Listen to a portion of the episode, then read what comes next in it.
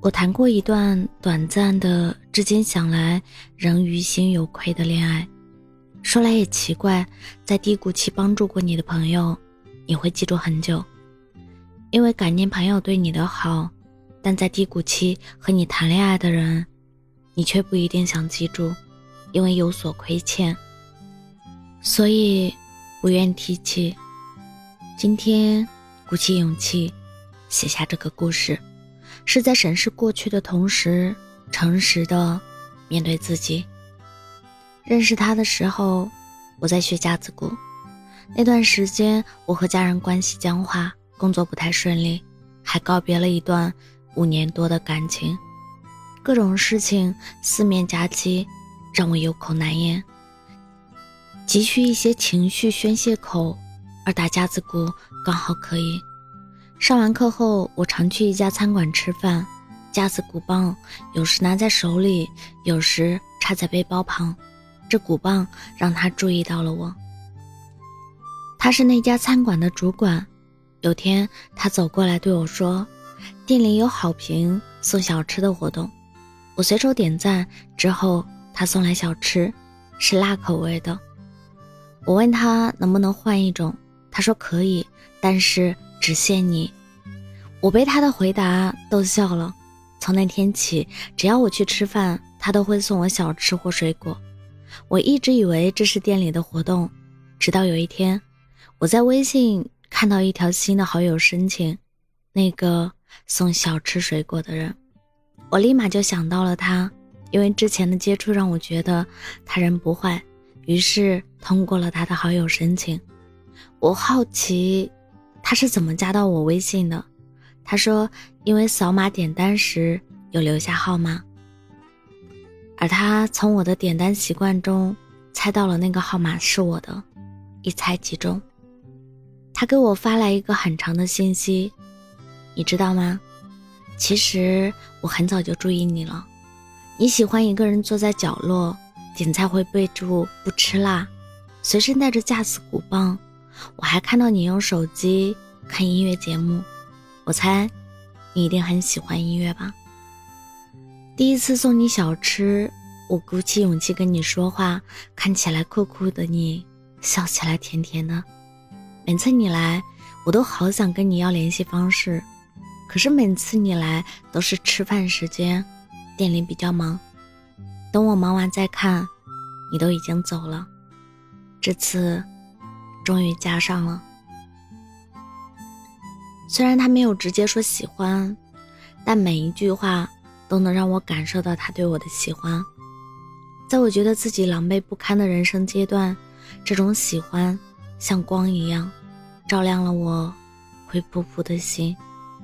他经常给我送精心切好的水果，陪我在线上听喜欢的歌手的演唱会，下班约我去公园里散步。打游戏宁愿气他，也要保护我。把他喜欢的吉他带给我玩，我随口说过的书他会买来看，只为了和我有更多的共同话题。我和同事去他店里吃饭，同事会示意我，那边有个人，用目光在看着我，仿佛世界只有我一个人。真诚的表达，直接的偏爱。让我有种重回校园恋爱的感觉，所以当他站在我家楼下对我表白时，我点头答应了。我喜欢被他喜欢，依赖他对我的好，以及被他宠爱时别人投来的羡慕眼光。我着迷于他眼中的我，甘愿沉沦在他温柔又深情的目光中。现在想来，那时的自己。多少有些自私，把他对我的喜欢当做救命稻草，来填补低谷期的失落，却忘了从一开始就不对等的关系是无法长久的。当我的生活变好之后，他却因为疫情失业了，时常唉声叹气，我并没有足够的耐心去安慰和陪伴他，只因不够喜欢。他对自己和前途的信心不足，让他不敢对我抱有期待和要求。在察觉到我的冷淡后，他主动说：“不如我们散了吧。”我和他说：“我们真的不合适。”他说：“没关系，理解的。”他越表现的善解人意，我就越感到羞愧。我感觉自己利用了他，利用他对我的喜欢，享受了一段不需要付出的被宠爱之旅。也许这是一段本就不该开始的恋爱，我很难过。难过的不是和他分开，而是我伤害了一个好人。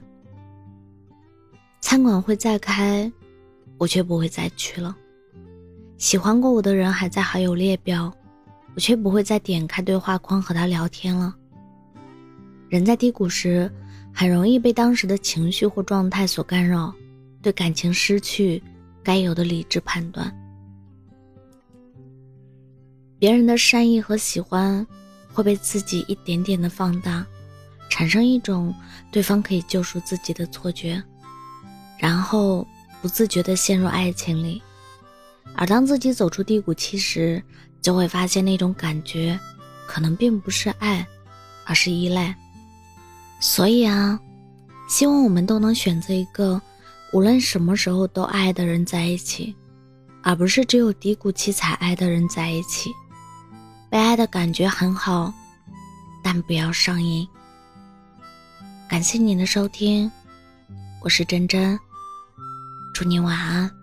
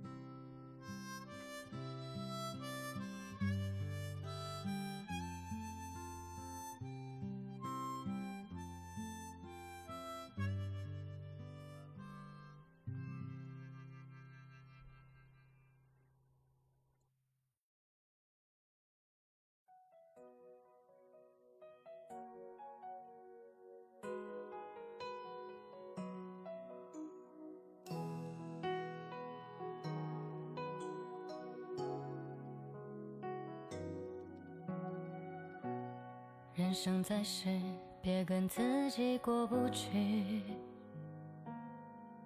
难过的时候，可以痛哭流涕；开心的时候，也可以热情洋溢。别人嘴里的话，就不要太在意。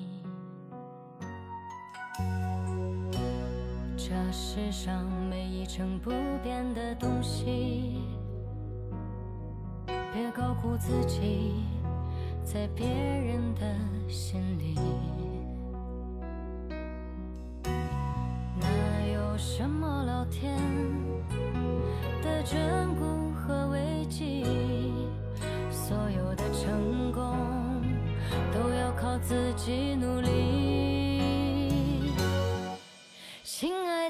一定要好好照顾自己没有人会一直甘心陪着你。该放弃的就应该放弃勇气只留给自己喜欢的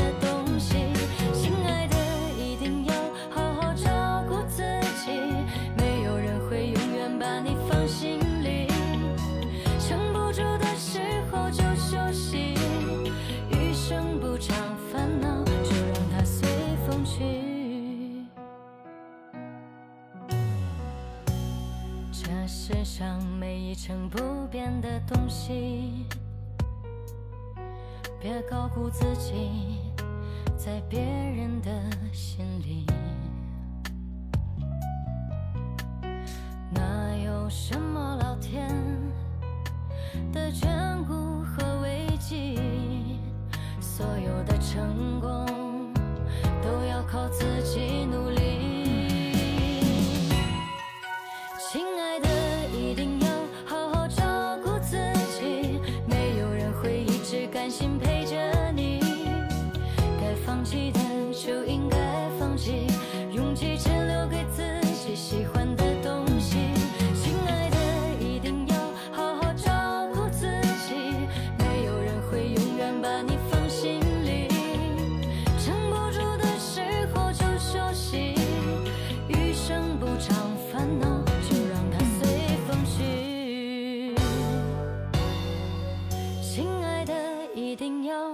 照顾自己，没有人会一直甘心陪着你。